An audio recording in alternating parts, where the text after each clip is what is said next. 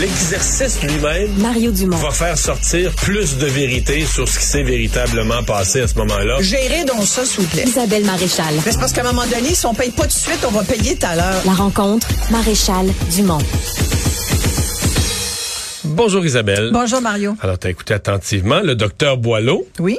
Euh, COVID Boileau, est toujours là, hein? directeur de la santé publique, qui était euh, flanqué de d'un expert, euh, en fait le docteur Jean Longtemps, qui est un médecin euh, microbiologiste. Et les deux, écoute, c'est fascinant parce que ce que je retiens, c'est qu'il y a 500 000 personnes qui n'ont pas la vaccination de base contre la COVID euh, ou qui n'ont pas encore euh, attrapé la COVID et qui se trouvent à être des facteurs de Il reste contamination. 500 000 personnes Il disait 500 qui 000 ont pas leurs deux doses, là. qui n'ont pas la... Ouais, exactement. Ils peuvent genre- avoir une, mais ça compte, ça se Ouais, ou pas du tout. Moi, je pense, sincèrement, Mario, je pense que cette conférence de presse s'adressait aux non-vaccinés.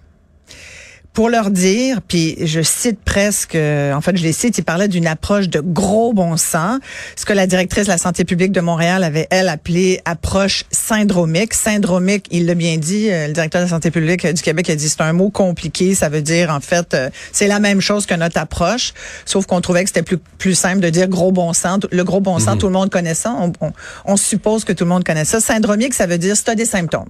Si tu as des symptômes ou des signes de maladie. Fait qu'en gros, ce qu'il dit, c'est si vous vous sentez pas bien, si vous avez le nez qui coule, que vous avez un peu de fièvre, que vous, tu te sens pas bien, c'est pas obligé d'être la COVID. Ça peut être n'importe quel autre virus respiratoire. Ça a vraiment été cette conférence de presse pour nous dire, là, maintenant, devant les virus qui nous tombent dessus, il a fait référence au virus pour euh, enfants, euh, qui semble vraiment être un gros problème en ce moment. Mais qui magane tout le monde. Et là. qui Il a- amène pas tout le monde à l'hôpital, mais qui les gens qui l'ont, le, le virus de syncytial, là, Oui, exactement. ils sont maganés là, pendant deux, fait. trois jours. Et, et c'est vraiment, puis, puis c'est donc si vous avez des symptômes, restez chez vous. Isolez-vous, pas obligé que ça soit cinq jours. Là. On vous recommande. C'est toutes des recommandations. C'est pas une obligation là, ce qu'ils nous ont dit. Et tu sentais vraiment là, qu'ils essayaient d'avoir un ton. euh, T'es très euh, d'encourageant, ils veulent en un peu trooper là, pour nous encourager à Parce qu'ils veulent plus nous obliger à Parce rien. qu'ils ont tellement peur de nous obliger, là, Mario. Ils ont tellement peur de se faire tomber dessus puis que ça devienne le sujet de conversation. Le gouvernement veut encore nous forcer. On veut la liberté. Écoute, je pense qu'ils ont tellement peur. Ils ont été traumatisés. Moi, je suis convaincue que la santé publique et le gouvernement sont traumatisés de l'expérience des deux dernières Tu es années. traumatisé au point de ne plus prendre les bonnes décisions au besoin? Ben, au point de vraiment se garder une petite gêne sur les mots utilisés, qui a vraiment beaucoup répété. C'est vraiment une recommandation. On encourage tout le monde. Écoute, qu'il dit, c'est, il parle d'une nouvelle approche euh, de, politesse. Il dit aujourd'hui, en fait, tout le monde a la responsabilité sociale de protéger l'autre, de se protéger soi, mais surtout de protéger l'autre. Alors, il dit, je vous propose, il a dit le mot propose. Voyons, c'est le directeur de la santé publique. Pas- il, nous propose. Quand tu proposes, t'es pas obligé d'accepter. Moi, j'entends, je dis, ok, il me propose ça, ben je le refuse. C'est refusé. Et il dit une nouvelle norme sociale de politesse. Je me disais, hey, vraiment là. C'est quoi la on nouvelle est norme sociale? frileux. C'est de, Alors, si on se pas sent pas distribuer, bien, c'est de pas on- distribuer ces virus. là. Exact, exactement. C'est carrément ça. Tu le résumes bien. On se sent pas bien, on reste chez soi, on se promène pas, on va pas à l'école. Euh, Puis pas que pour la COVID là, euh, on s'isole à la maison, pas forcément cinq jours, mais tant que tu as des symptômes, tu t'isoles. Tu penses, tu vas pas voir tes personnes âgées, tu vas pas voir les immunosupprimés, les femmes enceintes. On porte un masque si on se sent pas bien. Et il rappelait l'importance de cette responsabilité collective de protéger le système de santé et le personnel euh, des soins, parce qu'il dit là, ce qu'on veut, là, c'est limiter l'impact des virus sur notre système. Puis il disait sincèrement, on serait bien chanceux si on n'était pas frappé de plein fouet par une euh, une épidémie de grippe. Là. Ça, c'est sûr que ça va nous, nous affecter. Mais, déjà juste que la, ça déborde. Mais moi, juste de la COVID, là, il y en a. Moi, euh, je sais pas, dans, dans le Bas-Saint-Laurent, je- quelques personnes que je connais, des personnes âgées hospitalisées, puis on me dit qu'ils sont euh, sont en confinement. là. Les résidences ont des éclosions majeures à l'intérieur. Dans l'RPA, ouais. Ouais, des résidences pour aînés, ben, il Mais je en circule. Mais oui, il en circule du- des Beaucoup, là. virus et pas que de la COVID. là. Tu sais, c'est, il a pas parlé de, tu sais, je pense que sur l'importé. Aujourd'hui, faut, faut voir un peu ce qui est. Moi, en même temps, j'écoute ça, puis je t'avoue de mon expérience personnelle des derniers jours, des dernières semaines, je trouve qu'on a quand même rapidement laissé aller le masque. À mon avis, on, l'a- on l'aurait, on aurait dû le maintenir. Moi, je suis profondément convaincue que on a, on on n'aurait pas dû lever cette, rec- ce- ce- cette recommandation importante de dire en public, on porte un masque. Tu sais, dans les avions, par exemple. Je prends les avions. Tu sais, je comprends sur la rue, non. Porte pas de masque. Bon, à moins, puis si tu te sens pas bien, t'as pas d'affaire sur la rue non plus. Là. Ça, c'est c'est ce qu'il disait tout à l'heure. Si tu te sens pas bien, tu restes chez toi, tu t'isoles le temps que ça passe pour pas contaminer les autres. Mais je pense que, tu sais, dans un avion, moi, j'aurais maintenu le port du masque. Euh, à l'école, à l'université, euh, dans les facultés où on enseigne, j'aurais maintenu le port du masque parce que c'est des locaux fermés. On sait qu'il n'y a pas de, on le sait assez, ça a fait euh, assez la manchette. Il n'y a pas de ventilation adéquate. Euh, il fait chaud, il fait froid. T'as des conditions. euh, Mais c'est des moments où c'est long. et- Là. a Exemple, l'avion, les gens qui faisaient des vols de 7-8 heures s'en plaignaient qu'à un bout de petit peu, t'en peux plus de porter le masque. À l'université aussi, dans les cégeps, les cours de je 3 l'ai heures. fait. Personne en meurt. Non, t'en meurs pas. C'est sincèrement. Mais c'est Après, là il que faut ça- savoir ce qu'on veut. Et, et je retiens quand même, je, je trouve qu'ils ont raison de parler de responsabilité collective par rapport au, au- au virus qu'on peut, qu'on sait être transmis. Écoute, aujourd'hui, je sais pas si tu as vu ça, il y a un influenceur, je sais pas si tu te souviens, un influenceur, tu sais, un gars qui faisait du trouble sur Internet. C'est un influenceur montréalais qui est à l'origine là, d'une explosion de cas de COVID À euh, Rimouski. à Rimouski. Et là, aujourd'hui, ben, il a reçu, en tout cas, c'est aujourd'hui que c'est sorti, il a reçu 3500 pièces de, de, d'amende. Il a plaidé coupable, en Il a plaidé il, a, il a coupable, reconnu son... Ben oui. Ben écoute, c'est dur à, à- Il y avait un vidéo en preuve, et là, je vais le citer. Il, il s'adressait directement au premier ministre. Il disait, Legault, il te reste cinq heures pour crisser une zone rouge sur Rimouski parce qu'on s'en vient en tabarnak. C'est ça qu'il a dit. Je le cite, là.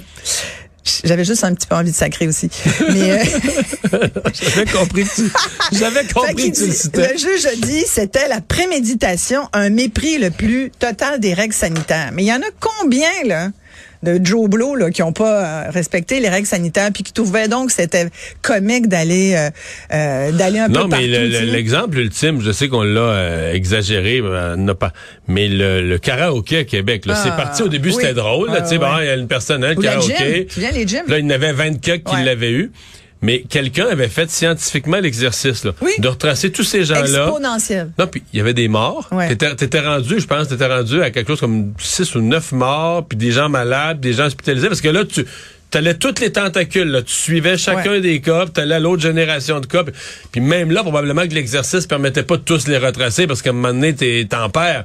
Mais juste avec ce qu'on était capable de retracer, tu dis, OK, c'est bien drôle, un karaoké un soir. Probablement que la plupart des gens qui étaient dans le karaoké étaient plus jeunes, puis tu sais, ils ils ont pas filé un peu, puis ça n'a pas été si grave pour eux. Mais dans les, les cas retransmis, tu il y a eu des morts, puis Mais des, ouais. des, hospitalisa- des hospitalisations. Fait que t'as une responsabilité. Je, je me demande juste dans les 500 000 là, qui, qui sont pas vaccinés, à mon avis, les non-vaccinés, là, Isabelle, il ne pas rester beaucoup qui l'ont pas eu. Là. Hey, si t'es pas vacciné... Si t'es pas aurait- vacciné, t'es quoi? Non, mais tu l'as eu, là. Tu l'as attrapé, là. Ah, si t'es pas vacciné... Moi, j'ai des gens qui m'écrivent puis qui me disent euh, quand ils ont su. Moi, je l'ai eu à la fin juillet et sincèrement, euh, ça m'a pris vraiment beaucoup de temps euh, à, à m'en remettre. Là. Je l'ai, je l'ai eu forte. Puis ça, qu'est-ce que tu veux, c'est comme ça. Tu as un système immunitaire plus ou moins euh, fragile. Moi, j'ai des immunosupprimés dans ma famille qui l'ont eu très forte aussi. Donc, euh, moi, j'ai vraiment été très, très, très, très euh, rigide. J'allais chercher un autre mot, mais c'est ça. Qu'est-ce que tu veux? J'y tenais, mon mesures sanitaires, parce qu'il y avait un véritable risque euh, euh, pour mes proches. Puis il y a beaucoup de gens qui, qui l'ont vécu, ça. Sais, pas juste des personnes âgées, des personnes immunosupprimées. Il faut faire attention. Et bon, bref.